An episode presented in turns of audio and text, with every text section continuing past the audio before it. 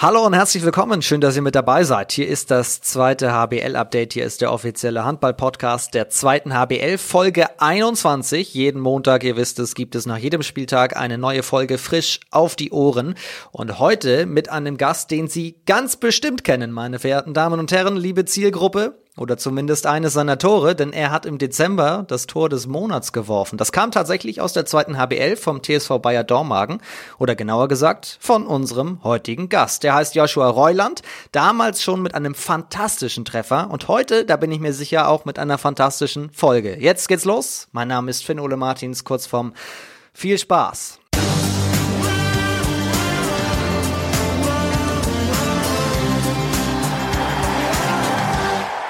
Moin, schön dich zu sehen. Ja, moin. Danke für die Einladung und die super Begrüßung. Ich fühle mich geehrt. ich freue mich sehr, dass das klappt. Wo bist du gerade? Wie geht's dir? Ähm, mir geht's gut soweit. Wir hatten ja ein spielfreies Wochenende nach der anstrengenden Woche. Ich bin tatsächlich noch in der Heimat. Ich habe meine Eltern besucht äh, jetzt am Wochenende. Normalerweise heute Morgen schon beim Krafttraining gewesen mit der Mannschaft, aber äh, ich war beim, bei der Physiotherapie ich habe das große Glück, dass mein Vater Physiotherapeut ist und ähm, habe das Angebot natürlich heute Morgen wahrgenommen. Das, das ist Luxus. Das ist wirklich Luxus. Das muss man mal sagen. Wie oft bist du in der Heimat? Wo ist Heimat überhaupt? Definiere das mal bitte kurz. Äh, bei mir ist Heimat Weibern. Das ist in der Eifel, kleines Dörfchen. Äh, wunderschön hier. Ich bin in Adenau geboren. Vielleicht sagt ihr das was, weil Toto Jansen zufälligerweise auch da geboren ist. Rheinland-Pfalz. Äh, genau, hat er mir beim Spiel mal erzählt in der Nähe vom Nürburgring. Vielleicht sagt das den meisten was. Es gibt den schönen Augenblick, als der HSV Handball damals ja noch deutscher Meister wurde in der großen Arena. Alle Dämme brachen und auf dem Feld, mitten in der Jubeltraube, ein Fernsehreporter auf Toto Jansen zuging und ihm das Mikro unter die Nase hielt und ihn aufforderte, mal ein bisschen was zu sagen. Und dann kam er zur Sprache und hat nur ganz wenig gesagt und dann sagte der Reporter, ah, typisch Norddeutsch, er spricht so wenig. Und dann sagt er, nee, ich komme ja gar nicht aus Norddeutschland. Ach, geil. Ist man in Rheinland-Pfalz auch nicht so, ja, so ein bisschen norddeutsch wortkarg? Ähm, ja, es kann schon mal sein, dass der, der, der Eifler ein bisschen wortkarg ist, äh, gerade so in der ländlichen Gegend. Ähm, aber wenn ich jetzt das auf Weibern beziehen würde, hier ist eigentlich jeder sehr zuvorkommend, jeder sehr freundlich. Also hier wird auch jeder sehr, sehr herzlich begrüßt. So kenne ich es eigentlich. So fängt auch dieser Podcast schon an. Also mir gefällt der Anfang jetzt gut. Ich habe das Gefühl, es wird nicht wortkarg mit uns beiden. Nee, ich glaube auch nicht. Wir müssen ganz viel besprechen. Der 22. Spieltag ist durch. Der Aufstiegskampf wird immer spannender, immer dramatischer. Auch ihr, behaupte ich einfach mal, habt noch ein Wörtchen mitzureden. Da werden wir gleich drüber sprechen. Ihr habt gerade mit Dormagen so eine kleine Ostreise, kann man fast sagen, in der Liga abgeschlossen mit Nachholspielen. Ihr habt gegen Dessau gewonnen, ihr habt ganz knapp in Aue verloren. Wie fällt das Fazit aus nach dieser Reise?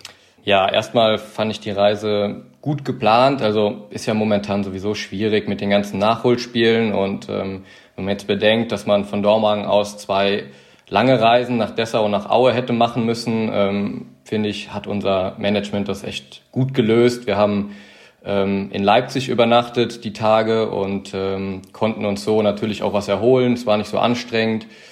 Ähm, dennoch war es dann sportlich gesehen schon sehr anstrengend. Ne? Zwei Tage innerhalb von drei, ähm, äh, zwei Spiele innerhalb von zwei, drei Tagen. Ähm, war schon brutal. Konnten uns gut vorbereiten auf Dessau, haben da auch, denke ich, ein souveränes, ein gutes Spiel abgeliefert. Ähm, und dann wurde es natürlich brutal anstrengend, fand ich. Die Fahrt, äh, also die Vorbereitung dann auf Aue. Wir mussten mittwochs in Leipzig trainieren, dann nach Aue fahren und in Aue zu spielen ist sowieso schon sehr, sehr schwierig. Finde ich zu Hause sehr, sehr stark. Ähm, und man hat uns, glaube ich, dann im Laufe der Partie auch so ein bisschen die Müdigkeit angemerkt. Ähm, uns ist dann nicht mehr alles so einfach von der Hand gegangen und ähm, dementsprechend haben wir da leider mit einem Tor verloren. Trotzdem würde ich die Reise als ja als erfolgreich beschreiben. Also wenn man da zwei Punkte mitnimmt, ähm, wir haben vorher noch freitags gegen Bietigheim gespielt, also auch nicht allzu lange her, ne, ähm, ist das schon ein hartes Programm. Da haben wir vier aus sechs Punkte geholt und ähm, deswegen bin ich damit eigentlich zufrieden. Kevin Roch mit dem entscheidenden Tor für Aue, 29 zu 28 gewonnen. Aue finde ich, ich weiß nicht, wie es dir geht, sehr beeindruckend. Fünf Siege in sechs Spielen, nur noch ein Zähler hinter euch. Auf Platz 6. Also so ein bisschen unter dem Radar. Man hat das immer gar nicht so drauf, aber gerade wahnsinnig erfolgreich. Ja, ich glaube, die hatten ja auch äh, am Anfang Probleme mit, ähm, mit Spielausfällen durch Corona und ähm, schaffen es jetzt einfach, diese Nachholspiele dann auch zu gewinnen.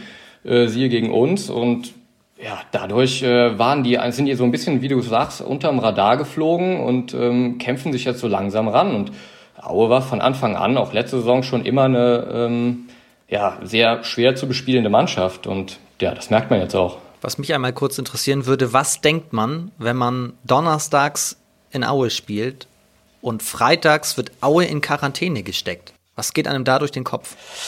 Ja, erstmal kommt da natürlich ein kleiner Schrecken auf, weil ähm, man denkt natürlich, okay, wenn Aue in Quarantäne ist und wir gestern gegen Aue gespielt haben, dann sollte ich mich so langsam auch vielleicht mal in Quarantäne begeben, weil die Nachricht wird äh, bestimmt relativ schnell kommen.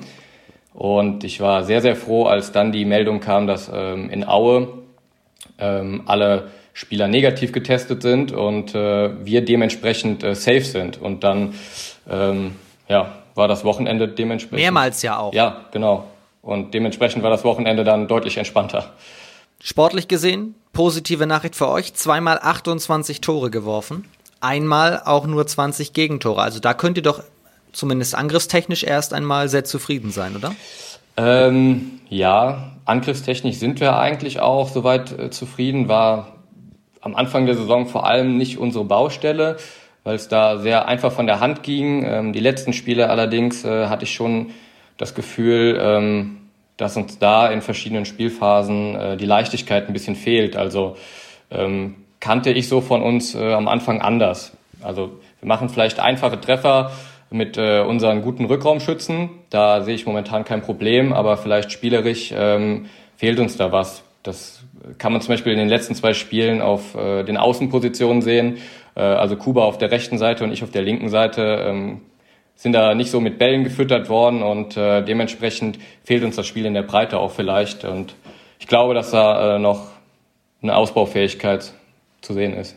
Dormagen entwickelt sich aber mein Eindruck aus der Ferne. Ihr steht gut da auf äh, Platz 5. Wir werden über die Entwicklung gleich auch im Laufe dieses Podcasts noch sprechen. Aber wir kommen erst einmal zu den Mannschaften über euch, denn du hast es schon gesagt, ihr hattet spielfrei, du konntest ganz viel beobachten. Lübeck zieht an Gummersbach vorbei, ist jetzt schon Zweiter, das habe ich mir hier erstmal ganz groß, dick und fett notiert, weil gegen Elb Florenz Dresden gewonnen, sechs Spiele in Folge ungeschlagen. Mit so ein bisschen die Mannschaft der Stunde auch, oder?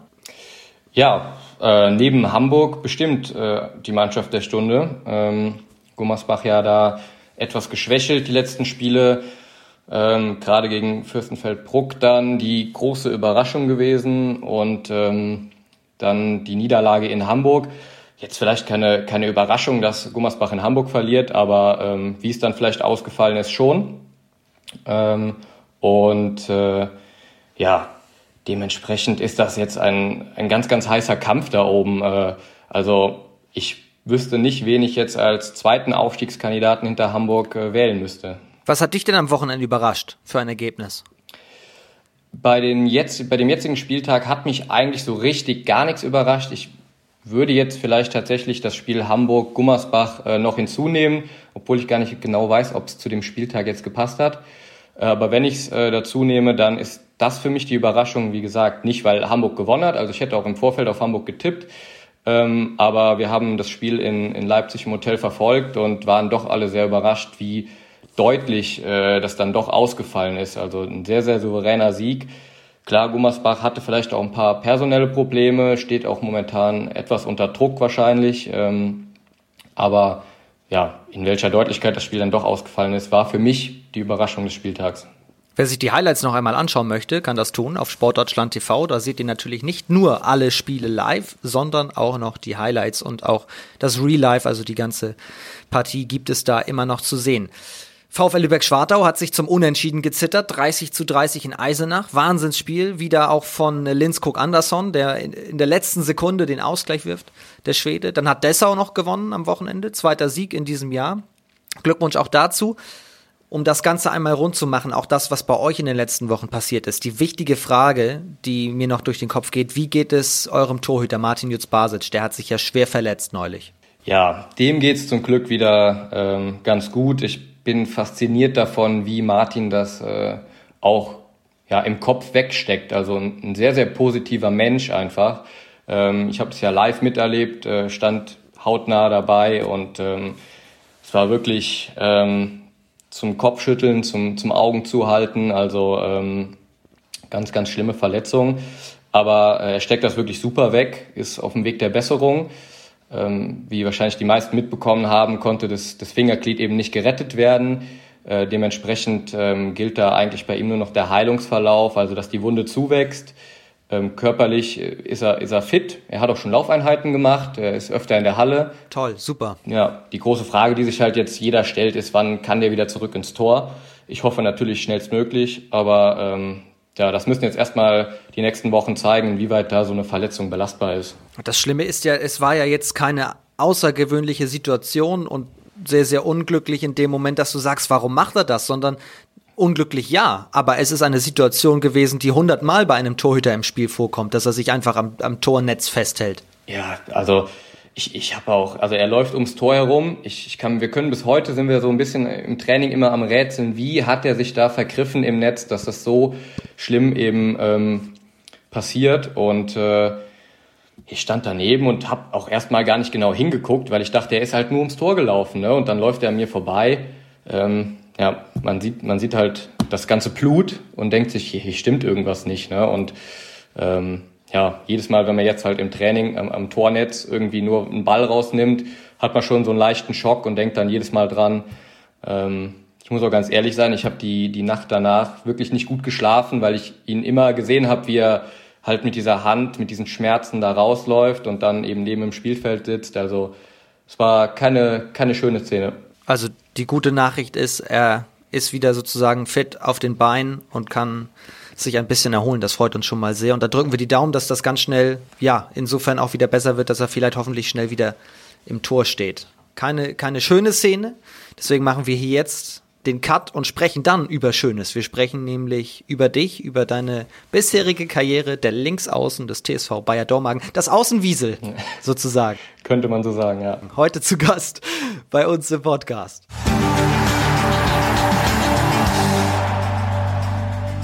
Wiesel ist das Stichwort. Ihr seid ja die Wiesel tatsächlich. Der TSV Bayer Dormagen ist das, das Wiesel, äh, wie sagt man?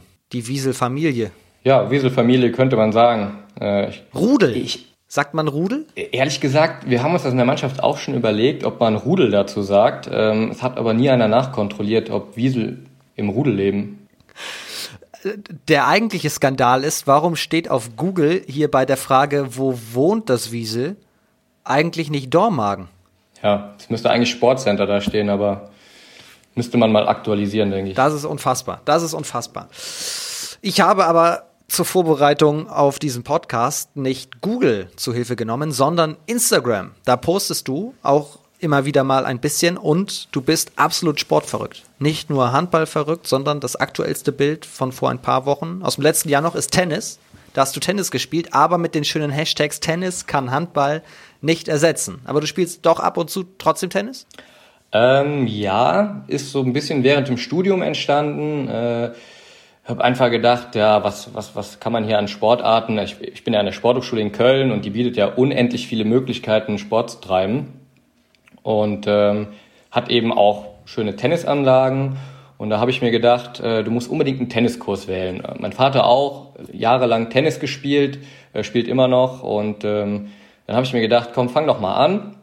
Es hat mir echt Spaß gemacht und ähm, dann kam auch die Corona-Zeit und das erste, was halt zufälligerweise aufgemacht hat, waren die Tennisplätze und es war einfach echt schön, äh, dann wieder äh, Sport zu treiben und vor allem dann auf dem Tennisplatz. Äh, das hat das hat schon gebockt und äh, ja, aber wie man schnell gemerkt hat, das konnte jetzt den Handballsport dann doch nicht ersetzen. Also du bist eher Mannschafts- als Einzelsportler. Ja, auf jeden Fall habe ich schon relativ schnell gemerkt. Auch so Leichtathletik-Sachen, das macht alles mal Spaß, aber im Endeffekt bleibst du nicht dabei, weil es nicht so der Mannschaftssport ist, den du kennst. Du studierst überraschenderweise Sport, aber auch Geschichte. Warum Geschichte? Ähm, Geschichte, ja, ich könnte jetzt natürlich sagen, es hat mir schon immer sehr, sehr viel Spaß bereitet. Ähm, Allerdings gehört auch dazu, dass äh, ich ein Nebenfach gebraucht habe und ähm, die Auswahl in Köln nicht sehr groß war. Ich wollte eigentlich erst Geografie nehmen, war aber nicht möglich von der Kombination her. Und dann habe ich mich halt für Geschichte entschieden, ähm, weil ehrlicherweise mein NC für Biologie zu schlecht war. Uh. Ja, so ehrlich muss man sein. Da sind wir wieder beim Thema Wiesel. Leben Wiesel in Rudeln. Ist auch Bio. Bevor wir zum Handball kommen, muss ich noch ein Bild beschreiben, das ich auf deinem Instagram-Profil gesehen habe. Ein Bild aus den USA mit einer Harley Davidson. Fährst du Motorrad oder hast du die da am Straßenrand entdeckt? nee, ich fahre tatsächlich Motorrad. Hab hier auch äh, bei meinen Eltern in der Garage ein eigenes Motorrad stehen, äh, mit dem ich ab und zu mal bei gutem Wetter im Sommer, wenn ich zu Hause bin, äh, hier durch die Eifel fahre. Ähm, ja, und das Bild aus den USA, die habe ich da jetzt auch nicht zufällig entdeckt, sondern mit der bin ich tatsächlich durchs Land gefahren. Äh, das war ein sehr, sehr cooler Trip. Den äh, durfte ich damals mit meinem Vater machen zusammen. Wir haben uns beide eine Harley gemietet und äh, haben eine Rundreise von Los Angeles aus über Las Vegas, San Francisco. Haben wir echt einen coolen Motorradtrip gehabt. Was hat dir am besten gefallen? Was hat dich am meisten beeindruckt? Ähm, ja, es war jetzt nicht so die, die einzelnen Stationen. Klar war San Francisco als Stadt super schön, ähm, auch Los Angeles, äh, Las Vegas total beeindruckend. Aber ich glaube, was mich am meisten fasziniert hat, war eben ähm, so die Weiten des Landes. Also du fährst da tatsächlich mit deinem Motorrad über so einen Highway, dir begegnet äh, eine Stunde lang keiner und es geht immer nur geradeaus und denkst du, wie groß ist dieses Land bitte?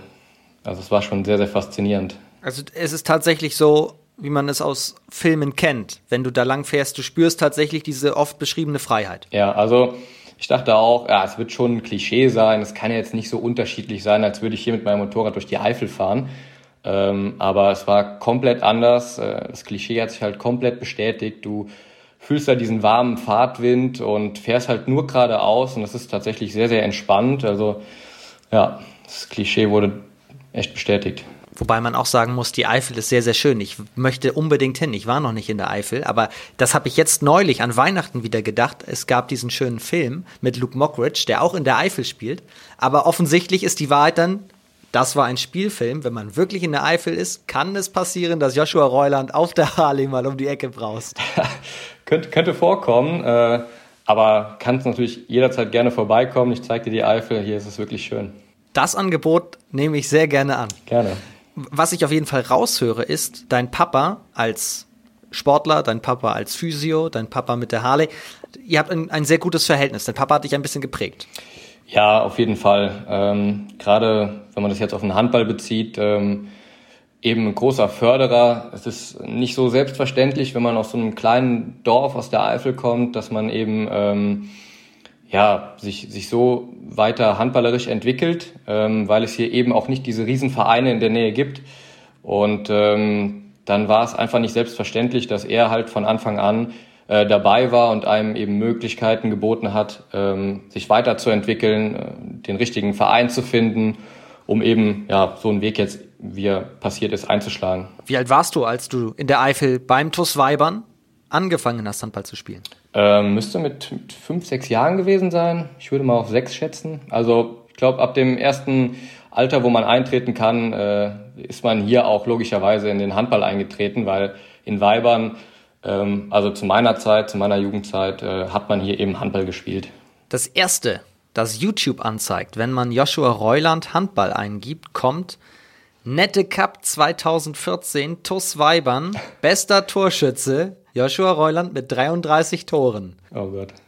Ähm, der Nette Cup, der ist tatsächlich hier ein, ähm, ja, ein hochdekorierter ähm, Cup über Weihnachten, über die, äh, über die Neujahrstage, äh, wo hier die äh, umliegenden Mannschaften eben ja, manchmal mit, mit, äh, mit den Originalmannschaften, manchmal eher mit, mit Kneipenteams mittlerweile ähm, spielen, um eben die Tage zwischen zwischen Weihnachten und Neujahr so ein bisschen zu versüßen, zu verkürzen. Und ähm, als ich noch sehr jung war, und gerade aus den Herren raus habe ich da gerne mal mitgespielt, weil es auch sehr, sehr viel Spaß gemacht hat. Und äh, ja, in dem einen Jahr tatsächlich dann Torschützenkönig geworden. Aber man muss dabei sagen, als Rückraumspieler. Was? Ja.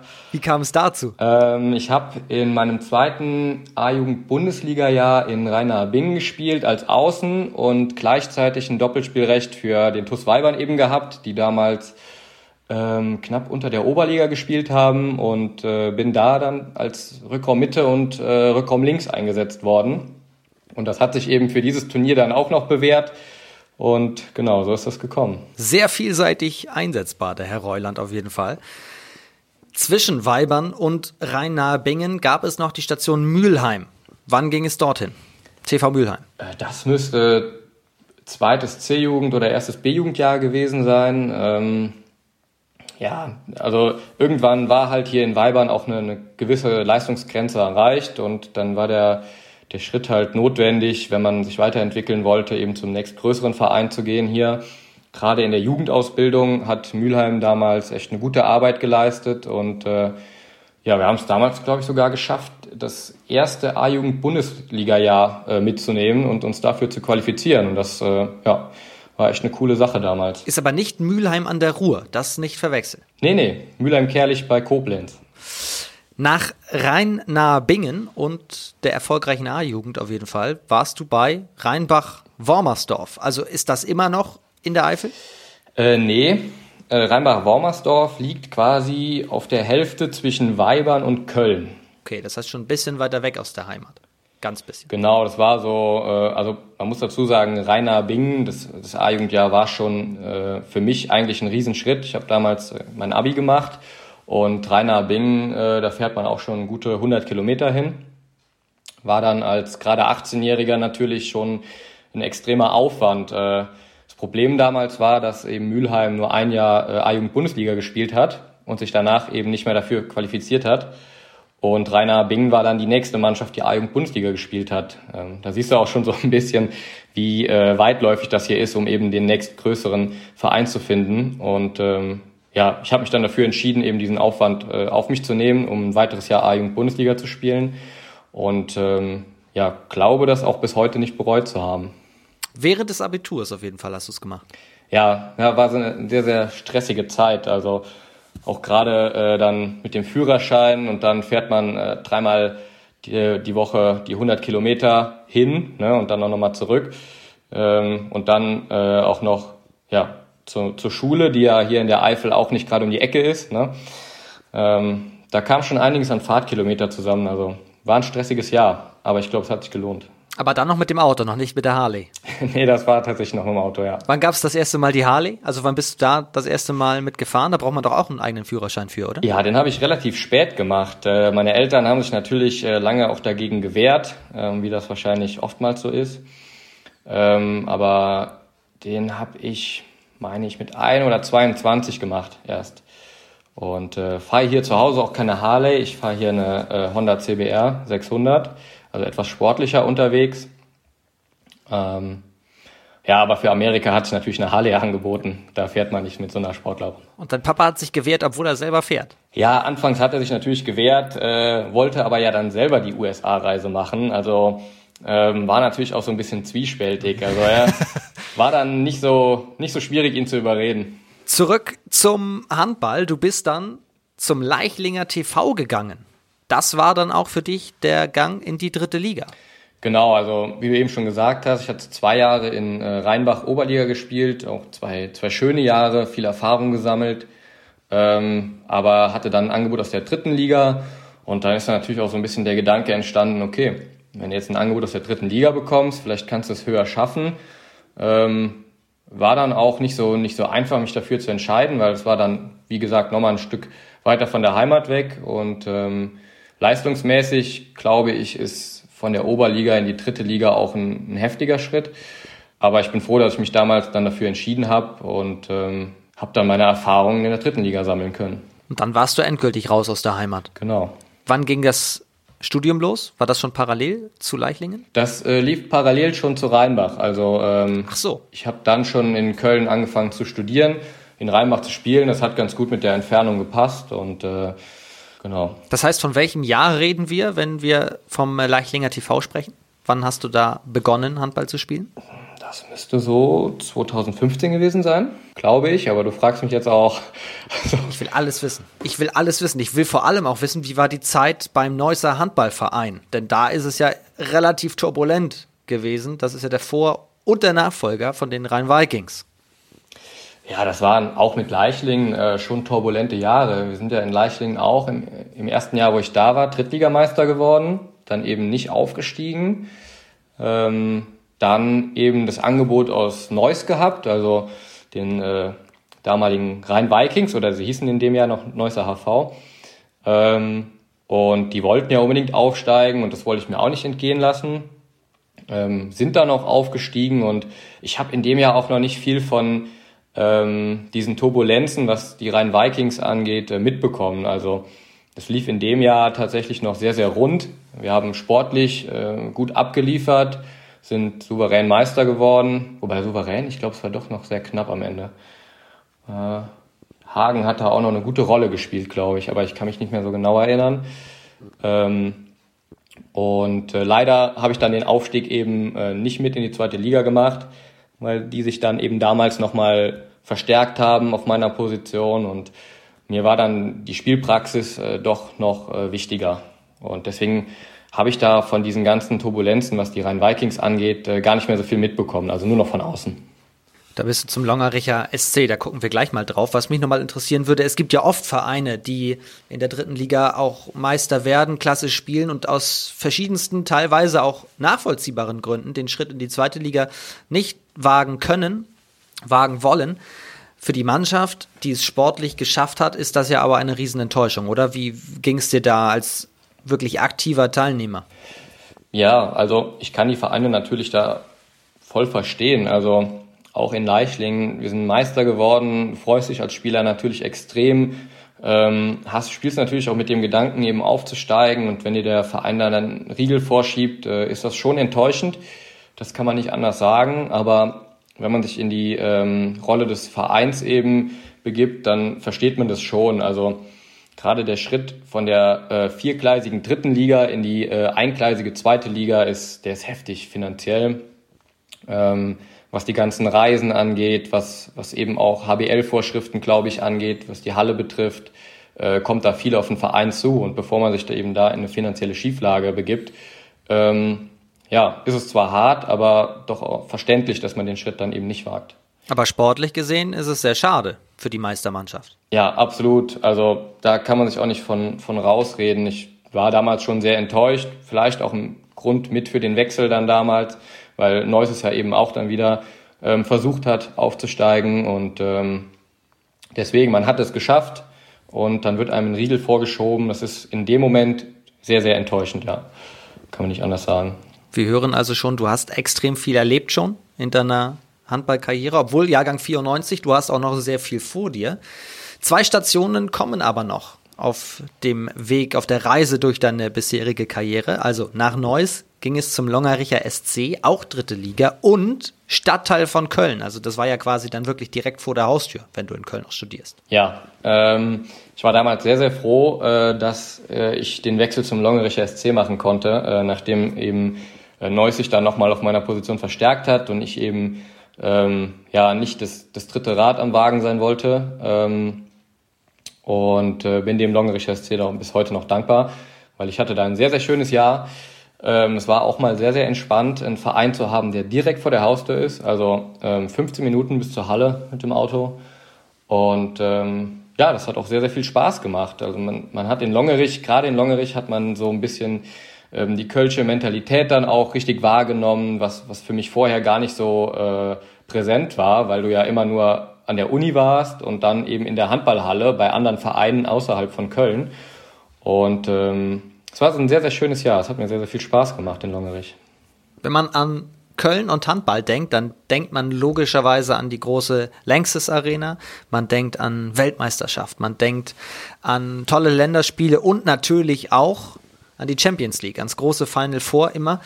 Das sind die, die ganz großen Spiele, aber dann schaut man Bundesliga-Handball in Köln, das funktioniert irgendwie noch nicht so ganz richtig. Gummersbach hat mal ein paar Heimspiele da ausgetragen, aber warum läuft das noch nicht? Warum gibt es in Köln keinen Bundesligisten? Ja, das ist eine sehr, sehr gute Frage, die ich mir auch schon ganz, ganz oft gestellt habe. Ähm, die Stadt ist so sportbegeistert, bietet so viele Möglichkeiten, wie du schon gesagt hast, mit, mit Hallen, mit allem drum und dran. Ähm, Sponsoren sitzen eigentlich in Köln. Aber ich glaube einfach, oder die Antwort, die ich für mich immer gefunden habe, war eben, dass der erste FC Köln als Fußballverein da so präsent ist, so in dieser Tradition der Kölner verankert ist. Ähm, dann kommen an zweiter Stelle die Haie im Eishockey. Ähm, und da ist es echt schwierig, in Köln einen, einen dritten Verein dahinter zu finden im, im, Handball, der sich da irgendwie etablieren kann. Also Longericher SC ist ja schon der ähm, klassenhöchste Verein wenn man den Handball sieht in Köln. Und deswegen ähm, ist es sehr, sehr schade, weil auch Longerich, da könnte man was drumherum bauen. Ne? Ähm, aber ja, Handball ist da eben nicht so präsent und das ist echt schade. Ähnliche Situation eigentlich wie in München. Fußball dominiert auch alles, Eishockey gibt es auch und schwierig, den Handball da zu etablieren. Stimmt, genau so ist es. Ist da, ist da Fürstenfeldbruck dann auch die, die ja. Klassenhöchste Mannschaft, wenn man die zu München zählt? Ja dann haben die genau dasselbe Problem. Ja, wenn wir das als, als Metropolregion München sozusagen sehen, ist das so? Also ich sehe schon oder ich höre, du siehst Potenzial da, aber so richtig ausgeschöpft wird das noch nicht. Also ja, was fehlt? Was fehlt? Es ist ja alles da eigentlich. Es fehlt eigentlich nur der Verein. Ja, ähm, Wobei, ich weiß auch nicht mal, ob der Verein so fehlt. Also man könnte, wie gesagt, um den Longericher SC da auch was aufbauen. Der Verein ist ja schon mal da mit einer dritten Liga. Also man müsste sich jetzt nicht aus dem Niemandsland irgendwo hochkämpfen. Ähm, deswegen. Das ist klar. Nun, der Verein fehlt quasi in der, in der ersten Liga, fehlt er sozusagen. Oder in der zweiten HBL. Ja, genau, genau. Aber da würde ich sagen, da fehlt erstmal das, das finanzielle Umfeld. Ähm, also Longericher SC, der wird tatsächlich zum größten Teil von ähm, Sponsoren aus dem ähm, ja aus Longerich, also aus dem Stadtteil Longerich äh, finanziert. Und ähm, die großen Sponsoren, die in Köln sitzen, die steigen da eben nicht mit ein. Ich weiß nicht, ob die genau eben nur auf den Fußball und auf den Eishockey fokussiert sind und den Handball nicht auf dem Schirm haben. Aber ich weiß, dass viele engagierte äh, Leute in Köln schon viel probiert haben, um eben diese Sponsoren wahrscheinlich an Land zu ziehen. Und ähm, ja, warum die sich dann eben noch so weigern, äh, kann ich dir leider auch nicht sagen. Ich würde mir wünschen, dass in Köln ein großer Handballverein entstehen würde. Ist Longerich westlich oder östlich vom Rhein? Äh, westlich. Und, und, und wie weit ist es raus aus der Stadt oder ist es in der Nähe von, ja, von der City? Nee, es ist tatsächlich nicht, nicht allzu zentral. Also ähm, Longerich äh, liegt auch in direkter Verbindung zu Dormagen. Also eher, wenn man äh, nördlich aus der Stadt rausfährt. Okay. Also im Norden, ja. Würdest du dir wünschen, dass da kurz oder lang mal Spitzenhandball in Köln angeboten wird? Ja, auf jeden Fall. Also es macht ja auch für die, ich meine, Dormagen bietet ja auch Spitzenhandball und ist in der direkten äh, Nähe ähm, und da wirkt man dann ja auch jetzt persönlich selber mit. Trotzdem glaube ich, dass es für die ganze Region um Köln äh, schon was Gutes wäre, wenn da auch was entsteht und wir nicht immer nur auf die Events wie Champions League angewiesen sind.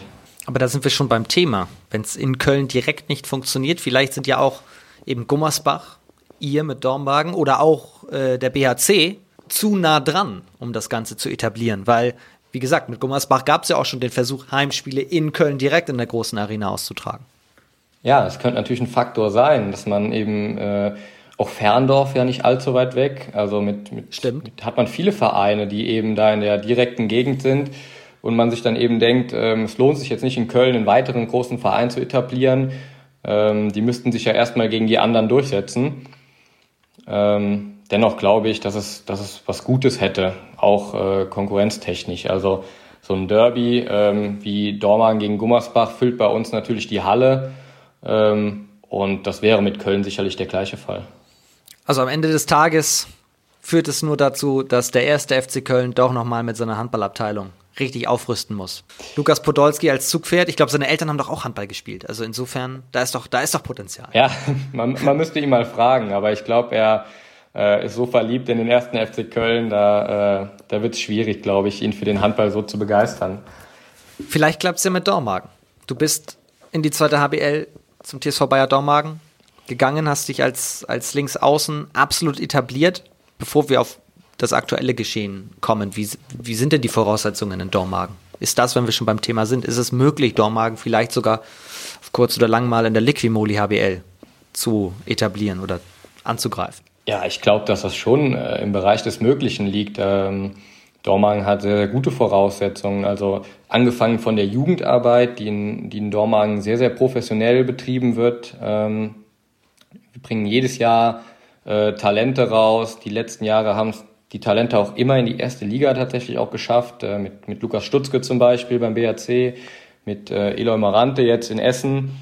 Ähm, Julian Köster, der jetzt äh, zu Gummersbach gegangen ist und eventuell da auch den Aufstieg in die erste Liga schafft, ähm, glaube ich, hat das ist der Stützpfeiler, den, den Dormagen so ausmacht, die Jugendarbeit. Und ähm, wir mit der Herrenmannschaft haben es jetzt eben auch geschafft, uns in der zweiten Liga zu, zu etablieren, festzusetzen. Ähm, das Gute in Dormagen ist, dass man ähm, vielleicht auch ein bisschen aus der Vergangenheit gelernt hat, man versucht jetzt äh, wirklich ja, Stück für Stück sich nach oben zu kämpfen, äh, immer etablierter, erfahrener zu werden.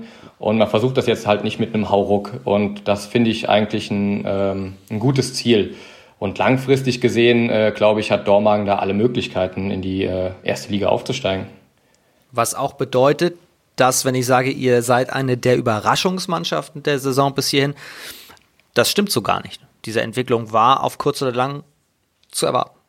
Ähm, ja, würde ich so unterschreiben. Also auf kurz oder lang war es schon zu erwarten. Ich äh, hätte uns jetzt auch nicht äh, zu dem Saisonzeitpunkt auf den fünften Platz geschrieben. Vielleicht äh, eher ein bisschen äh, tiefer, sieben, acht. Aber ähm, wir haben es dann doch sehr souverän gemacht. Äh, inwieweit da natürlich ähm, auch, auch Spielausfälle oder Unterbrechung von anderen Mannschaften äh, eine Rolle spielen, wir, uns hat es ja sehr, sehr glücklich getroffen. Wir hatten noch keinen äh, positiven Corona-Fall. Also durch uns ist noch kein Spiel abgesagt worden. Ähm, deswegen äh, weiß ich auch nicht genau, inwieweit man das jetzt diese Saison so einschätzen kann. Aber es fühlt sich sehr, sehr gut an, äh, was wir momentan machen. Ähm, wir stehen mit dem fünften Platz sehr, sehr gut da. Und ähm, deswegen allzu groß war die Überraschung dann doch nicht. Was läuft denn dieses Jahr ganz besonders gut, neben den Corona-Testungen? Ähm, wenn man das jetzt handballerisch sieht, würde ich sagen, äh, unsere, unsere Abwehr steht ähm, erstaunlich gut äh, in, in vielen Spielen. Ähm, der Angriff, da habe ich sowieso nie unser Problem gesehen. Ähm, aber die Abwehr, äh, wir haben letztes Jahr mit, mit Karl Löwström zum Beispiel an Schwartau einen sehr, sehr guten Abwehrspieler verloren. Ähm, wir haben mit, mit Heider Thomas, der die ähm, Karriere beendet hat, einen sehr, sehr guten Abwehrspieler verloren. Ähm, und da habe ich äh, schon Probleme gesehen vor der Saison, die wir aber sehr, sehr gut kompensiert haben. Und ähm, das ähm, ist für uns äh, ein, wichtiger Baustein gewesen, weil äh, unsere Mentalität so in der Mannschaft, äh, die war schon seit zwei, drei Jahren wirklich top. Also ähm, auch in schwierigen Spielsituationen dann äh, sich zusammenzureißen, zurückzukommen, das schaffen wir schon seit zwei, drei Jahren sehr gut. Äh, deswegen würde ich momentan die Abwehr nehmen. Das führt irgendwann zwangsläufig zu der Frage, was ist denn, wenn wir diese Situation jetzt nehmen, was alles gut läuft und Platz 5 zu diesem Zeitpunkt, es ist noch verdammt viel zu gehen. Wir spielen bis Ende Juni, aber was ist denn noch drin? Weil wenn man einmal zu diesem Zeitpunkt auf Platz 5 steht und das läuft schon so gut, das will man ja nicht mehr abgeben. Nee, natürlich äh, wollen wir das nicht mehr abgeben. Ähm, ich glaube, wir haben vor der Saison festgelegt, dass wir einen einstelligen Tabellenplatz wollen.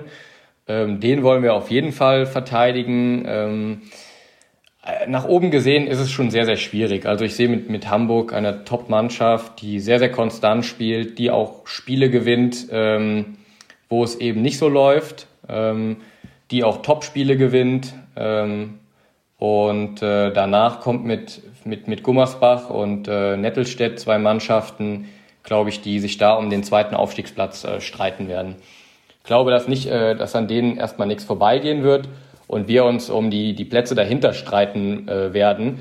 Aber für mich wäre, ähm, wenn es jetzt nach oben gehen soll, ein dritter Platz auch sehr, sehr gut. Also da auf dem Treppchen zu stehen in dieser zweiten Liga äh, wäre für mich ein, eine sehr, sehr gute Platzierung. Dass ihr mit den Großen mithalten könnt, habt ihr ja bewiesen, beispielsweise beim Unentschieden gegen Gummersbach. Ja, also das ist ja das, das, äh, das große Ding dieser zweiten Liga, dass hier alles passieren kann. Also Gummersbach kann gegen Fürstenfeldbruck äh, verlieren. Genauso können, können wir in Fürstenfeldbruck verlieren. Ähm, wir können aber auch gegen Gummersbach gewinnen. Äh, wir haben auch gegen, gegen Mannschaften wie äh, Hamm und Bietigheim äh, gewonnen, die man vielleicht am Anfang der Saison deutlich weiter oben eingeschätzt hätte. Also ähm, und dann kommt natürlich nochmal diese Corona-Situation dieses Jahr dazu, was eine so verrückte Liga quasi noch verrückter macht.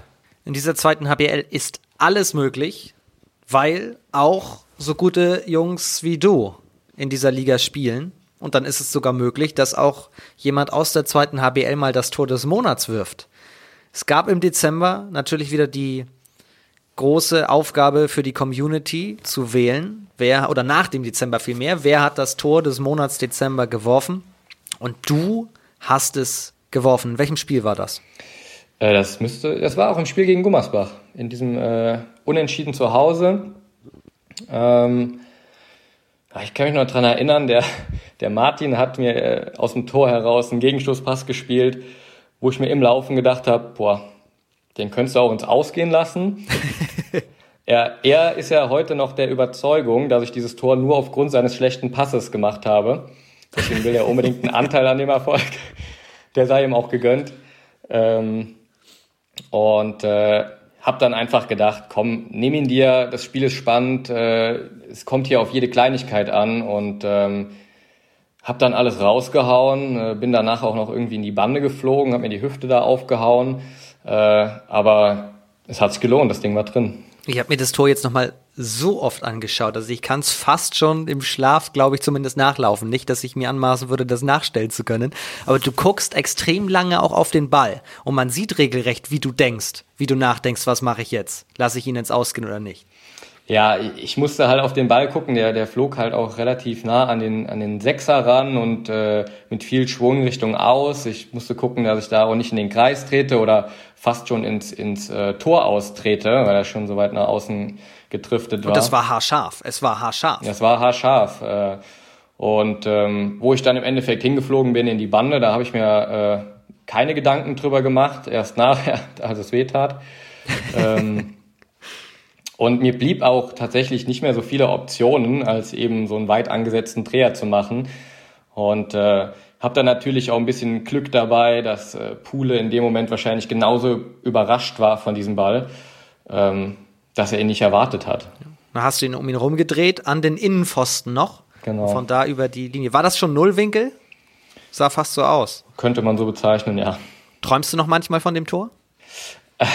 nee, tatsächlich nicht. Also als es noch so präsent war und man dafür abgestimmt hat, äh, war man natürlich schon doch immer äh, ein Stück weit stolz, wenn es dann irgendwo präsentiert wurde. Ähm, aber nach der Abstimmung ist das auch äh, relativ schnell in Vergessenheit geraten, weil hey, wenn man so Wochen wie die letzte Woche hat, wo man eben zwei, drei Spieler hat in der Woche, da hat man keine Zeit mehr darüber nachzudenken, welchen Wurf man in der Vergangenheit gemacht hat beim Tod des Monats, das ist ja sehr renommiert mittlerweile zum Glück auch, da sind ja, da, da ist ja wirklich auch alles möglich. Das hat diese Abstimmung mit der zweiten HBL gemeinsam, aber da sind natürlich dann auch immer die großen Tore von den ganz großen Spielern mit dabei.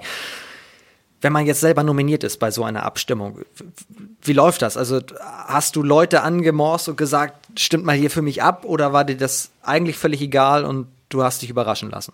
Ähm, also ich habe jetzt keinen persönlich angeschrieben und ihn dazu angestiftet, äh, für mich abzustimmen. Ich glaube, ich habe es in, in, in Facebook und in Insta äh, mal reingesetzt und habe gesagt, guckt euch das mal an. Eventuell gefällt euch das Tor Nummer drei, äh, glaube ich, war es damals. Und ähm, ja, bin froh darum, dass so viele Leute dafür abgestimmt haben. Ähm, ja, aber natürlich äh, habe ich in erster Linie gedacht, ah, vielleicht reicht's auch nicht, weil wenn man ehrlich ist, die, die, ähm, das Bildmaterial aus den ersten Ligen natürlich zu den großartigen Spielern und Würfen, äh, wo natürlich auch der Name dazugehört, ähm, da kommt für mich auch noch dieses Bildmaterial dabei, weil das einfach irgendwie ja deutlich geiler aussieht, diese Bilder aus der Liquimoli HBL. Ne? Aber am Ende setzt sich einfach Qualität eines Tores durch. Qualität setzt sich durch. Du hast gewonnen. M macht dich das stolz? Ja, schon. Also wenn man sieht, äh, was für Leute da auch in der Auswahl waren, äh, gerade viele aus der ersten Liga, ähm, dann macht einen das schon stolz, ja. Bedeutet dir der Sieg etwas? Also, also musstest du etwas ausgeben? Ich habe schon gehört, also euer Torhüter, der will natürlich auch Anteil dran haben. Nee, tatsächlich äh, musste ich noch nichts ausgeben. Wir haben zwar äh, bei uns im Strafenkatalog, ähm, dass man, wenn man in die Mannschaft der Woche kommt, dann muss man zahlen. Ähm, wir haben aber zum Glück nicht, äh, dass man das Tor des Monats schmeißt und dann zahlen muss. Ähm, weil das wohl zu selten vorkommt, haben wir es nicht mit aufgenommen und äh, es haben sich schon viele drüber geärgert, aber da kann man leider nichts machen. Was kostet denn Mannschaft der Woche? Oder Teil der Mannschaft der Woche vielmehr? Ja, genau. Ähm, 15 Euro, glaube ich. 15 Euro ist das nur wert? Ja. Ja, wir wollten es auch nicht allzu hoch setzen, weil äh, man muss ja auch einen gewissen Anreiz geben, dass man es schafft. Nicht, dass einer nachher noch fünf Dinger übers Tor haut, weil er nicht in die Mannschaft der Woche will. ja, verständlich. Aber wer ist euer Strafenwart eigentlich? Äh, das bin ich.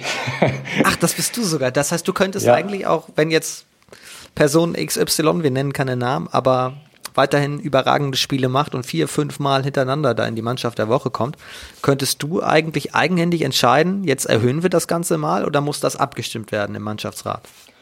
Ähm, genau, wir haben bei uns äh, fairerweise einen, äh, einen äh, Strafenkatalog Wart äh, eingeführt, äh, was der besteht aus drei Leuten, ähm, dem André Meuser, dem Benjamin Richter und mir. Und ähm, wir haben den Katalog zu Saisonbeginn, wie es so üblich ist, präsentiert. Und da wird auch nicht mehr dran gerüttelt. Äh, man kann sich natürlich bei Einzelentscheidungen gerne noch bei uns beschweren. Inwieweit das natürlich wahrgenommen wird, äh, ist eine andere Frage. André Meuser ist aber ein gutes Stichwort. Das ist ja der Einzige, der noch mehr Tore geworfen hat als deine Wenigkeit. Gibt es da intern auch Konkurrenzkampf eigentlich und wer dann am Ende gewinnt, muss auch zahlen? Äh, nee, komplett gar nicht. Ähm, ich hatte das jetzt auch gar nicht so auf dem Schirm. Ähm, ich wusste, dass der jetzt auch in den letzten Spielen gerade sehr, sehr konstant getroffen hat. Hätte ihn jetzt auch spontan auf die Eins gesetzt. Ich wusste gar nicht, dass ich so knapp dahinter bin jetzt. Ähm, hm. 79 Tore hast du schon geworfen. Ah, gut, dass du es mir sagst. Also scheinst du nicht selber drauf zu gucken, auf diese Statistik? Nee, ich gucke in die Torstatistik gar nicht. Also ich gucke nach dem Spiel äh, immer, ähm, wie, wie meine Leistung war, also wie viel technische Fehler, wie viel Fehlwürfe hatte ich, darauf achte ich schon. Ich gucke mir auch gerne meine Tore oder beziehungsweise meine Fehlwürfe eher in der Nachbetrachtung an, weil ich immer denke, ich kann aus den verschiedenen Szenen vielleicht noch was lernen äh, fürs nächste Spiel. Aber äh, inwieweit ich da in der Torliste oben bin oder unten bin, äh, habe ich gar nicht auf dem Schirm. Dabei ist es knapp. Also 79 hast du, 90 hat Mäuser. Guckst du dann auf deine Quote? Ähm, nicht auf die Gesamtquote der Saison, aber ich gucke auf meine Quote immer in den Spielen. Also ähm, wenn ich da jetzt keine gute Quote aufweise, ähm, dann, dann ärgert mich das schon und äh, versuche es dann auch in den nächsten Spielen besser umzusetzen. Deswegen gucke ich mir meistens auch meine Fehlwürfe nochmal an, ähm, was ich da eben für Fehler gemacht habe, um das zu korrigieren. 70,54 ist übrigens deine aktuelle Quote. Ah, ja, du bist super informiert. Ist das in Ordnung für dich? Ja, klar. Wer hat die beste Quote bei euch? Aus dem Bauch raus? Boah, aus dem Bauch raus, die beste Quote. Ähm, Gibt es da eine Mindestanzahl an Toren, die man geworfen haben muss? Nein. Zumindest nicht in der Statistik, die mir hier gerade vorliegt. Okay. Ähm, dann könnte ich mir vorstellen, Tim Mast. Nein, der ist nur auf Platz 4 mit 80 Prozent. Ah. Dann vielleicht Patrick? Der ist auf Platz 3 mit 81 Prozent oder 81,8 sogar. Der war ja auch schon hier bei uns im Podcast. Dann kommt Juric auf zwei mit 86,3 Prozent. Auch verdammt stark, aber einer hat sogar 100 Prozent. Ein Wurf, ein Tor, Sven Bartmann. Ach klar, der Torhüter, natürlich. 100 Prozent, also den würde ich immer, den würde ich immer aufstellen jetzt. Ja, ich glaube auch. Liebe Grüße an dieser Stelle. Liebe Grüße. Spaß beiseite. Wir haben schon über die Entwicklung gesprochen zwei Fragen natürlich noch in Richtung Zukunft. Einmal Richtung Zukunft Dormagen, kommen wir gleich zu. Einmal Richtung Zukunft Joshua Reuland. Du hast deinen Vertrag letztes Jahr schon verlängert in Dormagen. Wie stellt sich Joshua Reuland seine Zukunft vor? Ähm, gerne noch auf dem, dem hohen Niveau der zweiten Bundesliga. Ähm, ich ja, bin eigentlich sehr, sehr, sehr, sehr zufrieden, ähm, wie, wie meine Handballkarriere so bis jetzt verlaufen ist. Äh, die zweite Bundesliga macht extrem viel Spaß. Ähm, man, man spielt auf einem sehr, sehr hohen Niveau. ähm, klopft immer mal so ein bisschen Richtung erste Liga an. Bin mir bewusst, dass die erste Liga natürlich ein, ein riesiger Schritt ist ähm, für, für jeden Handballer äh, der zweiten Liga. Klar gibt's immer Ausnahmetalente, ähm, zu denen ich mich aber nicht dazuzählen würde, ähm, die auch vielleicht im, im Altersbereich von 18 bis 22 äh, den Schritt in die erste Liga packen. Ähm, und ja, ich würde mir wünschen, einfach noch äh, gute Jahre in der zweiten Liga verbringen zu können. Obwohl man natürlich, das wirst du natürlich gleich wahrscheinlich auch noch fragen, immer von der, von der ersten Liga träumt. Das äh, kann man natürlich nicht absprechen. Wann wird die denn realistisch in Dormagen? Ähm, ich glaube schon, dass man vielleicht, ähm, ja, ich würde schon noch so vier, fünf Jahre geben, dass man, ähm, dass man das realistisch äh, sehen kann. Weil ich denke, dass man in den nächsten Jahren vielleicht sich zu den, zu den oberen Mannschaften etablieren kann. Dann hat man immer ein paar Jahre, in denen man um den Aufstieg vielleicht mitkämpft, wenn es gut läuft. Und ähm, bis dann sowas äh, umgesetzt werden kann, würde ich schon noch mal vier, fünf Jahre sagen. Jetzt ist Dormagen natürlich mit, mit großer Geschichte tatsächlich versehen, ist ein Traditionsverein. Muss man mit so einem Umfeld irgendwann mal wieder in die Liquimoli HBL? Ähm, zum Glück wird das vereinsintern äh, nicht so gesehen. Also natürlich hat man, ähm, hat man Lust darauf, diesen Weg zu gehen. Ähm, aber es ist da komplett gar kein Druck äh, auf dem Kessel, dass da irgendeiner sagt, wir müssen jetzt in den nächsten Jahren wieder in die äh, erste Liga zurück. Ähm, die Fans würden sich das natürlich wünschen. Wir würden denen das natürlich auch sofort erfüllen, wenn es möglich wäre. Ähm, aber ich glaube, solange wir ähm, solide arbeiten, äh, uns immer jedes Jahr weiterentwickeln und, und so langsam nach oben rankämpfen, ist man im Dormagen damit sehr zufrieden. Du bist auf der Zielgeraden deines Studiums. Wird es den Zeitpunkt geben, dass du dich dann auch entscheiden musst zwischen Profi-Handball und eben Karriere abseits der Handballplatte? Ähm, ja, den gibt es sicherlich. Also da habe ich mir auch schon Gedanken drüber gemacht. Äh, muss man auch. Ich glaube, viele Handballer der zweiten Liga haben sich eben ein zweites Standbein aufgebaut, studieren oder, oder arbeiten eben schon. Ähm, Gerade bei mir ist es so, dass ich eben nach dem Studium äh, ins Referendariat gehen muss. Und das ist, äh, wie ich von vielen Kollegen gehört habe, sehr, sehr schwierig mit dem Profi-Handball zu verbinden. Und dementsprechend nach meinem Studium stellt sich dann schon die Frage, inwieweit ähm, Profi-Handball und Beruf dann eben noch zu verbinden sind. Ähm, und inwieweit möchte man eben seinen, seinen Beruf, den einen das ganze Leben dann noch begleitet, nach hinten verschieben. Aber Andererseits ist man natürlich in einem Alter, ich jetzt mit 26, ähm, in dem man noch vielleicht ein paar gute Jahre vor sich hat und gerne, wie ich schon gesagt habe, auf dem Niveau spielen möchte. Das ist schon eine harte Entscheidung und ähm, ich habe noch ein bisschen Zeit, sie zu treffen, aber man muss abwarten. Also da gibt es keine Tendenz bislang? Nee, ich kann noch gar nichts sagen. Wann würde die anstehen? Also wann bist du durch mit dem Studium? Ich werde ähm, Mitte des Jahres fertig sein, äh, aber ähm, hab ja, wie du schon gesagt hast, noch ein Jahr Vertrag in Dormagen und ähm, würde mich auch natürlich freuen, das äh, dieses Jahr noch komplett mich dem Profi-Handball zu widmen. Also das möchte ich auf jeden Fall noch erfüllen. Das heißt, gerade steht Masterarbeit an? Genau, ich schreibe an meiner Abschlussarbeit. Thema? Thema Handball, natürlich. Oh, wo, worum geht's da? Ähm, ich schreibe über das äh, Rebound-Verhalten ähm, im Handball, also inwieweit können äh, gesicherte äh, Abpraller des Angriffs oder der Abwehr ähm, das Handballspiel beeinflussen. Und inwieweit hat das auch äh, psychische Auswirkungen? Also man kennt ja oftmals Trainer, die eben genau darauf äh, bedacht sind, die Abpraller zu sichern ähm, und dann natürlich auch mal laut werden können, äh, wenn es eben nicht so ist. Und ähm, das soll eben beleuchtet werden, inwieweit das Auswirkungen haben kann. Gibt es da gesicherte Statistiken zu oder baust du die dir selber? Genau. Ähm, es gibt eine, eine Forschungsgruppe an der Sporthochschule Köln, die da mehrere Partien der ersten und zweiten Liga aus den letzten Jahren beobachtet hat. Äh, ich selber auch. Und ähm, ist natürlich ein Riesenaufwand, solche Statistiken äh, selber anzufertigen. Man sitzt dann halt von morgens bis abends tatsächlich vorm, vorm PC, guckt sich Handballspieler an, guckt, wie viel Abpraller, wer kriegt die. Ähm, also man muss die leider, leider selber machen. Das ist aber auch schwierig einzuschätzen. Was ist so der Durchschnittswert? Kann man das sagen? wie viele Abpraller es in einem Spiel gibt? Pro Mannschaft?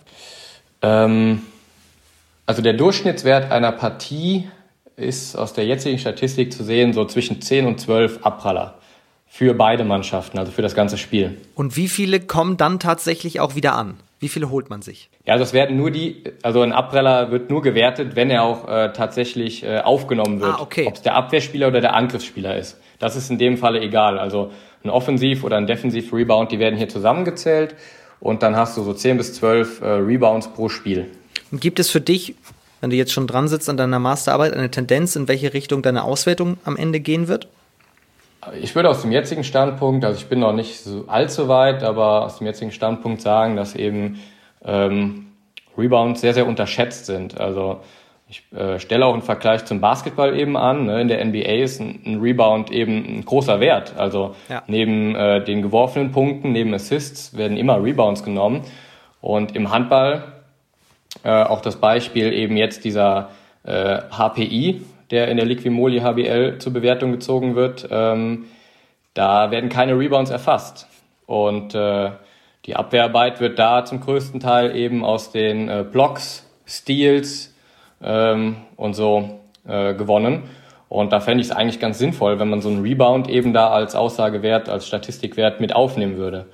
Weil ich schon glaube, wenn man sieht, wie viele Spiele im letzten Spieltag in der zweiten Liga knapp entschieden wurden, dann ist so äh, fünf, sechs gewonnene Bälle, sei es im Angriff oder in der Defensive, ähm, wertvoll, können spielentscheidend sein. Das ist ja fast schon Teil unserer Kategorie Handball verbessern, die ich mir heute gar nicht auf den Zettel geschrieben habe, aber Woche für Woche gibt es ja auch immer die Kategorie Handball verbessern. Was würde man im Handball verändern, um ihn besser zu machen? Das wäre ja tatsächlich so etwas. So etwas in die Statistik mit eben aufzunehmen und dann vielleicht auch gezielt im Training darauf hinzuarbeiten. Ja, genau. Also ich denke schon, dass es eben ein wichtiger Punkt ist und, und gerade in der, in der Absprache einer Defensive viel ausmachen kann. Eben, wer sichert die Abpraller, wer sichert welchen Bereich, wer kann eventuell schon zum Gegenstoß gehen oder nicht. Äh, das, hat, das hat viel mit ähm, Handballverbessern zu tun, ja. Mega spannendes Thema auf jeden Fall. Letzte Frage dazu. Sprichst du da auch mit Dusko Bilanovic, eurem Trainer, manchmal darüber? Also baut der das jetzt auch schon mit ein? Äh, nee, da ist noch, ist noch gar keine Absprache erfolgt. Ähm, bei uns ist es so, dass der, der Dusko äh, eben auch einen Plan verfolgt, ähm, was, was Abpraller angeht, aber äh, der Plan ist in meiner Masterarbeit noch nicht äh, aufgenommen worden. Könnte ja nochmal zum Experteninterview um die Ecke kommen, Dusko Bilanovic. Ja, könnte ich eigentlich machen, ja. Sehr cooler Gesprächspartner auch. Abschließend, eigentlich heute gar nicht Thema Handball verbessern, sondern, obwohl wir das jetzt im Vorbeigehen quasi noch mitgenommen haben, Heute gibt es die Rubrik Kabinenfunk. Es gibt die Spotify-Playliste. Wenn ihr diese Folge durchgehört habt, klickt euch da gerne mal rein. Kabinenfunk, das hören die Stars der zweiten HBL in der Kabine. Und wir lüften jetzt das Geheimnis, was für Musik aufgelegt wird beim TSV Bayer Dormagen. Wer ist euer Musikwart, euer Kabinen-DJ? Ähm, bei uns ist der äh, Toni und der Carlos Kab äh, Kabinen-DJ. Die wechseln sich eben ab. Ähm, bei, bei Carlos haben wir eben auch mal gerne ein paar griechische Lieder drin. Er ist ja Grieche. ähm, was eigentlich ganz cool ist, mal so ein bisschen Abwechslung in der Kabine zu haben. Wir haben natürlich aus der Nähe zu Köln ähm, auch mal gerne Kölsche Lieder, gerade wenn wir, wenn wir nach einem Training mal länger zusammensitzen. Ähm, dann bringen wir das dem Carlos auch gerne bei. Ich glaube, mittlerweile hört er auch ganz gern Kölsch. Ähm, Zu Recht? Zu Recht, absolut. Äh, Gerade bei Feiern sehr, sehr gerne gehört. Ähm, ansonsten hören wir auch gerne mal Klassiker. Ähm, also 90er bei uns sehr, sehr gerne gehört. Ähm, auch mal äh, momentan sehr, sehr viel ABBA tatsächlich. Ich kann es mir nicht erklären, aber es wird sehr, sehr viel ABBA gespielt, auch mal Queen sowas. Ähm, wir haben ein sehr, sehr breit gefächertes äh, Musikgenre bei uns. Das heißt, welche drei Songs packen wir rauf? Ein, ein Kölsches Lied, ein 90er und ein ABBA? Ja, das wäre ein guter Mix. Welches Kölsch-Lied packen wir rauf? Oh, Gottes Willen, was spielen wir denn ganz oft? Ähm, muss ich mal kurz nachgucken. Müssten auch irgendwo auch eine. Wenn der Norddeutsche an Kölsche Lieder denkt, dann denkt er meistens entweder an Karnevalssongs von den Höhnern zum Beispiel oder Kölsche Jung gibt's doch auch, oder? Ist das von Brinks oder so? Ähm, ich bin da nicht so ganz bewandert. Ja, wir hören äh, jetzt tatsächlich so eher die neueren Kölsche Sachen. Also ähm, Casalla bei uns, glaube ich, ganz weit vorne. Äh, Brinks zum Beispiel. Ähm, wenn ich jetzt ein, ein Kölsches Lied wählen müsste, würde ich, glaube ich, Stadt mit K nehmen. Äh, als Kölsche Lied. Ähm, ich glaube, bei uns wird gerade sehr, sehr viel, wie ich schon gesagt habe, ABBA gespielt. Was hören wir da immer? Gimme, Gimme, Gimme. Sehr, sehr weit vorne bei uns. Ähm, Packen wir mit drauf. Was holen wir jetzt noch? Ein 90er-Lied?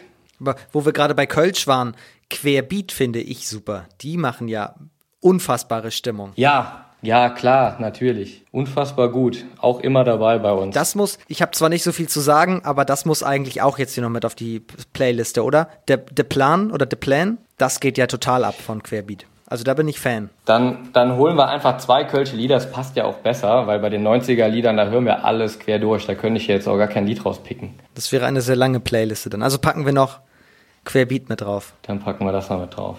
Das ist das Thema Kabinenfunk beim TSV Bayer Dormagen. Und jetzt kommen wir abschließend zu unserem dritten Teil und ein bisschen den Blick in die Glaskugel mit Joshua Reuland. Es ist ja eigentlich Länderspielpause, aber ein paar Nachholspiele gibt es in der zweiten HBL. Unter anderem, finde ich persönlich sehr interessant, Bietigheim gegen Hamm. Das hätte ich vor der Saison als absolutes Spitzenspiel benannt. Aber sie hinken beide ihren Erwartungen leicht hinterher, oder? Ja, ich hätte beide im, im, im oberen Tabellendrittel, wenn nicht sogar im, im Kampf um die Aufstiegsplätze gesehen. Ähm, kann auch bis heute nicht so ganz verstehen, warum beide so äh, unkonstant sind, auch mal äh, Spiele mit drin haben oder Niederlagen mit drin haben, wo man absolut nicht mit äh, ähm, gerechnet hat und deswegen auch super schwierig zu tippen. Also ähm, ich glaube, ich würde, ich würde auf Hamm tippen, ähm, einfach weil äh, sie zu Hause spielen, aber ansonsten könnte ich dir nichts sagen für diesen Spieltag, was die Partie betrifft. Kann einer der beiden nochmal oben mitmischen? Traust du denen das zu? Ähm, ich glaube, ich glaube schon, dass sie in der Tabelle noch etwas nach oben rutschen werden. Das traue ich beiden Mannschaften definitiv zu.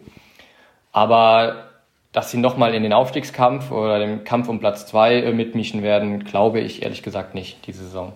Konstanz gegen Aue.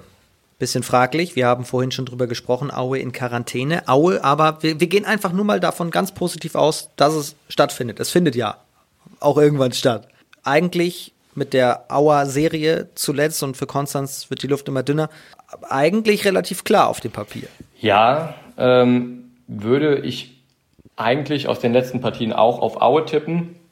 Aber ich weiß aus eigener Erfahrung, dass es sich auch in Konstanz nicht einfach spielen lässt. Ähm, könnte mir vorstellen, dass Konstanz da einen, einen guten Tag erwischt und ähm, wichtige Punkte im Abstiegskampf äh, sammelt. Aber wenn ich jetzt einen Sieger wählen müsste, dann würde ich äh, aufgrund der letzten Spiele auch auf Aue tippen. Hält Konstanz die Klasse? Ähm, das ist wirklich, wirklich schwierig zu sagen in dieser zweiten Liga. Ähm, wenn ich jetzt meine drei Abstiegskandidaten aufzählen müsste, würde ich, äh, würde ich aber, glaube ich, Konstanz dazuzählen. Ähm, weil es sehr, sehr eng unten ist und ähm, wie gesagt, unten auch noch Mannschaften stehen ähm, im erweiterten Bereich, die eigentlich äh, gar nicht so dahin gehören. Ähm, dann ähm, ja, würde ich sie zu den, zu den drei, vier, fünf Kandidaten zählen, die ähm, um den Abstieg spielen auf jeden Fall. Dormagen gegen Ferndorf. Auch so ein Spiel, das, sagen wir mal, vorsichtig auf der Kippe steht, weil Ferndorf in Quarantäne ist. Ähm, wie kann man sich darauf überhaupt vorbereiten, wenn man nicht weiß, findet es statt oder nicht? Ja, es ist ja jetzt zum Glück nicht äh, das erste Mal, dass wir uns auf ein, ein ungewisses Wochenende vorbereiten müssen. Ähm, aber wie du schon sagst, es ist, es ist extrem schwierig, da mental auch bei der Sache zu bleiben, wenn du jetzt äh, wie heute in eine Trainingswoche gehst und weißt eigentlich, ähm, dass das Spiel größten oder äh, wahrscheinlich nicht, nicht stattfinden wird ähm, da eben so fokussiert zu bleiben. Ähm, deswegen wäre natürlich äh, eine möglichst frühe Erkenntnis, ob es stattfindet oder nicht, äh, wichtig, gerade für uns oder auch für den Trainer, der die Woche ja plant. Ähm, so müssen wir erstmal, solange nichts offiziell ist, davon ausgehen, dass das Spiel stattfindet und uns auch dementsprechend vorbereiten. Und es findet dann nochmal statt. Also euer Spielplan sagt Ferndorf, dann Hamburg, dann Ferndorf. Ihr liegt ja geografisch jetzt auch nicht so weit voneinander entfernt. Gibt es da Freundschaften? Gibt es da Feindschaften? Ist es ein Derby? Was ist es? Also man kennt sicherlich die Spieler aus Ferndorf äh, aufgrund der ähm, Entfernung vielleicht etwas besser als aus anderen Mannschaften, die weiter weg sind. Ähm, es ist auch schon, ähm, wenn, wenn wir Zuschauer hatten, ein, ein sehr, sehr intensives Spiel. Ähm, ich würde es jetzt nicht in diese Derby-Kategorie wie, ähm, wie äh, gegen, gegen Essen letzte Saison oder gegen, gegen Gummersbach äh, stecken ähm, oder gegen Krefeld da vorher noch. Ähm, allerdings äh, sind Spiele gegen, gegen Ferndorf schon ähm, derbyhaft, würde ich das mal bezeichnen. Also schon sehr, sehr viele Emotionen mit dabei. Abschließend zwischen den beiden Ferndorf-Spielen also die Partie gegen Hamburg, tabellarisch gesehen, absolutes Spitzenspiel. Wie sehr kribbelt es schon? Ähm, ja, sehr. Ähm, gegen Hamburg äh, immer schwierige Spiele gehabt, gerade in Hamburg. Ähm, wir hatten allerdings letztes Jahr ein sehr, sehr starkes Heimspiel gegen Hamburg, ähm, wo wir ähm, auch sehr, sehr souverän gewonnen haben. Und äh, das gibt uns auch ähm, einen Haufen Zuversicht, dass wir das eben zu Hause auch schaffen können. Leider eben ohne Zuschauer, die, die damals schon sehr, sehr gepusht haben, ähm, weil Hamburg ja eben auch eine Mannschaft ist, die zieht eben Zuschauer in die Halle. Es macht Spaß, dagegen zu spielen, wenn die Halle voll ist. Ähm, aber ich glaube, wir haben es diese Saison auch ganz gut hinbekommen, ohne Zuschauer irgendwie ähm, eine Heimmacht zu sein, also Spiele zu Hause zu gewinnen. Und deswegen habe ich schon richtig Bock auf das Spiel. Bei den bisherigen Duellen beider Teams in der zweiten HBL hat am Ende immer das Heimteam gewonnen. Finde ich sehr spannend, diese Statistik. Gefällt mir als Hamburger natürlich jetzt nicht so unbedingt, wenn ich daran denke, Hamburg spielt ja Indoor-Magen. Aber ihr wisst, wie es geht. Also, wie kann man Hamburg schlagen? Wie könnt ihr die Siegesserie von Hamburg durchbrechen? Ähm, ich glaube, dass wir da sehr, sehr fokussiert rangehen müssen und vor allem ähm, das Tempo, was Hamburg ja 60 Minuten auf die Platte bringt, irgendwie gestoppt kriegen müssen in unserer Abwehr. Also äh, Hamburg hat sehr, sehr viele Waffen, was den Angriff angeht. Äh, über Tissier, über Vella, was eine gute Achse ist. Ähm, sehr, sehr gute Rückraumschützen. Und ähm, was für uns im Angriff noch dazu kommt, ist, ähm, Hamburg hat jetzt ein sehr, sehr starkes Torhütergespann. Ähm, und da müssen wir auch extrem äh, cool bleiben, eben im Angriff. Und wenn wir das auf die Platte kriegen, dann ähm, haben wir, glaube ich, ganz gute Karten, mit Hamburg mitzuhalten oder sie zu, bei uns zu Hause zu schlagen. Also ich freue mich schon extrem auf das Spiel. Findet am Freitag, den 19. März statt. Könnt ihr natürlich live sehen. Alle Spiele könnt ihr live sehen bei Sportdeutschland TV. Das ist noch ein bisschen hin. Wie gesagt, größtenteils nächste Woche ja spielfrei wegen Länderspielpause. Einige Partien finden trotzdem statt. Auch die seht ihr live auf Sportdeutschland TV und nächste Woche wird dann der komplette 23. Spieltag getippt, denn nächsten Montag sind wir trotz Länderspielpause hier wieder am Start mit dem zweiten HBL-Update. Das war's für heute. Ich danke dir sehr, Joshua. Hat mega viel Spaß gemacht, mega spannend gewesen, auch nachher mit den Statistiken, die du da rausholst und den Rebounds. Danke für diese sehr coole Folge. Das war ja so ein bisschen, wie soll man es sagen, die, die Harley-Davidson-Folge. Ich habe mich ein bisschen gefühlt, als ob wir so durch den wilden Westen auf einer Harley fahren. Ja, ich habe zu danken für die Einladung. Es hat echt viel Spaß gemacht. Äh, ich finde es ja immer bemerkenswert, was man in so einer, ich weiß gar nicht, wie lange wir jetzt aufgenommen haben. Relativ lange tatsächlich. Eine Stunde zwölf habe ich bei ja, mir stehen. Das ist, wenn wir ein bisschen schneiden hinterher, dann sind wir bei etwas mehr als einer Stunde. Damit ist das die längste Folge, glaube ich, ever ever. Wie eine, ja, es ist quasi die Route 66 der Podcast-Folgen. zweiten AWL-Update kann man, glaube ich, so sehen. Kann man so sehen. Ja, cool. Hat auf jeden Fall richtig Spaß gemacht. Wie sieht jetzt deine Wochenplanung noch aus? Also wie lange bist du noch in der Eifel und wann düst du zurück? Ich fahre jetzt direkt, wenn ich das Handy hier ausmache, quasi nach Köln wieder. Ähm, wir haben heute Abend auch wieder einen Corona-Test, wir haben wieder Training, ähm, warten jetzt natürlich auch mal ab, ob das Spiel gegen Fernhof stattfindet oder nicht. Ansonsten bereiten wir uns jetzt die nächsten Tage äh, intensiv erstmal darauf vor, dass es stattfindet und ähm, haben dann, wenn das Spiel Freitag wäre, Samstag, Sonntag nochmal frei und dann geht es schon wieder in die Vorbereitung auf Hamburg. Also weiter, immer weiter, wie es so schön heißt. In dem Sinne sage ich vielen Dank, viel Erfolg dabei bei den kommenden Wochen und vor allem bleib gesund. Ja, danke dir, gleichfalls. Dankeschön. Und das gilt natürlich auch für euch. Nächste Woche sind wir wieder am Start. Bis dahin wünsche ich euch eine fantastische Woche. Passt auf euch auf, bleibt oder werdet gesund. Liebe Grüße. Bis nächste Woche hier im zweiten HBL-Update.